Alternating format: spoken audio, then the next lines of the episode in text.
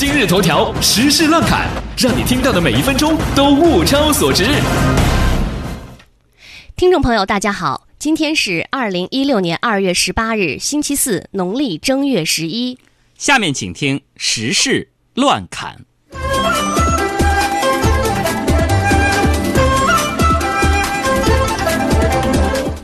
哈尔滨天价鱼事件在网上曝光后，几经反转。昨天晚上，专项调查组公布阶段性调查情况，已责令涉事饭店停止经营活动，并依法依规按程序进行行政处罚。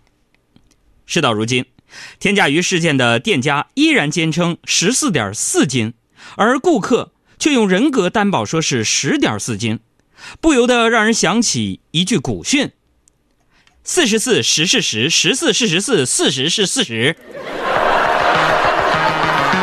别把四十说细细，别把十四说细细。要想好说四和十，全靠舌头和牙齿。要想说对四，啊，舌头碰牙齿。那个要想说对十，舌头别伸直，耶。昨天，国家发改委新闻发言人表示，从目前我国经济运行的状态来看，不会出现新一轮失业潮。是的，我国不会出现新一轮失业潮，但是有可能会出现新一轮的创业潮。下面给大家举个例子，请看大屏幕。开始创业卖土豆，嗯，发展成公司还卖土豆，嗯，娶个媳妇儿帮他卖土豆，再生一个白白胖胖的大土豆。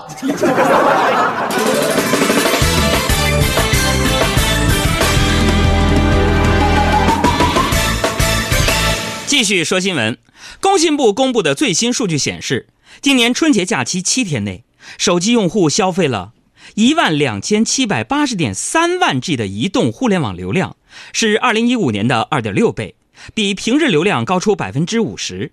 而全国移动短信发送量累计达到一百三十九点六亿条，仅为二零一五年的三分之二。这是来自北京日报的新闻。谁能想到？有一天，也许有一天，发过短信都是一件怀旧的事情。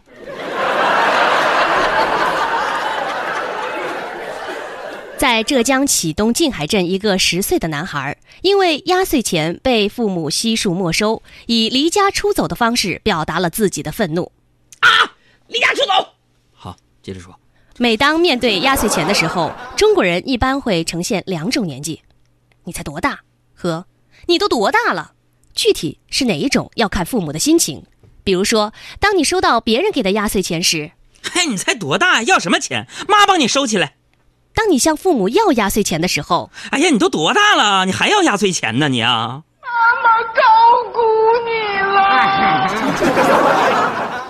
香港中文大学设置手机休息处，鼓励学生放下手机，专心学习。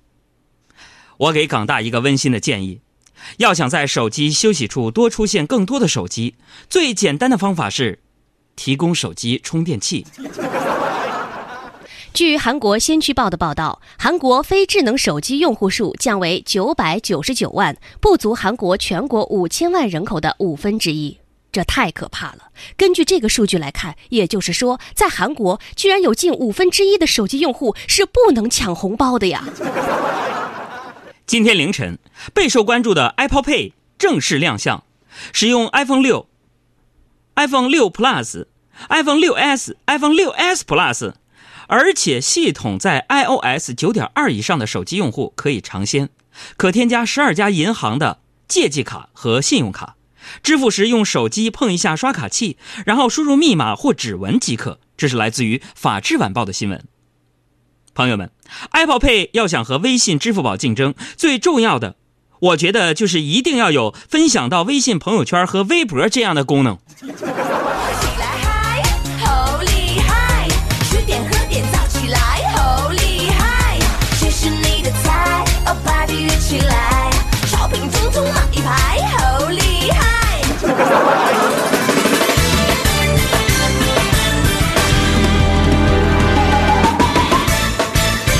我们继续说新闻。插一句，你对我们新闻这个说法有什么意见？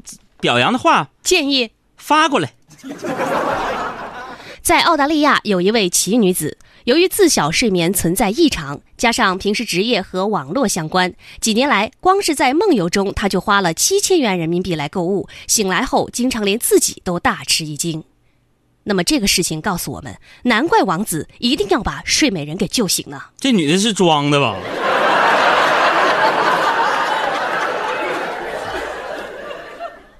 日产发明了一种当前看来更加实用的东西——自动停靠的办公桌椅。事情是这样的，只要你击一下掌，这些椅子就能神奇的自动停靠在正确的位置上，从而保持办公室或会议室的整洁。这是来自于腾讯的新闻。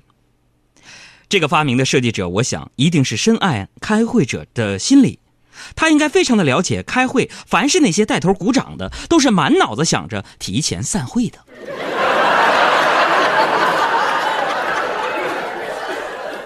正在墨尔本训练的宁泽涛遭遇到了粉丝的围观，因为游泳俱乐部和住处地址被曝光，越来越多的粉丝让团队不堪其扰。为此，他的教练齐辉发了微博呼吁理性追星，说：“再说了，宁泽涛近视，就是化成天仙也看不清。”听到宁泽涛近视的消息之后，粉丝没有变少，反而越来越多，因为女粉丝们更加的自信了。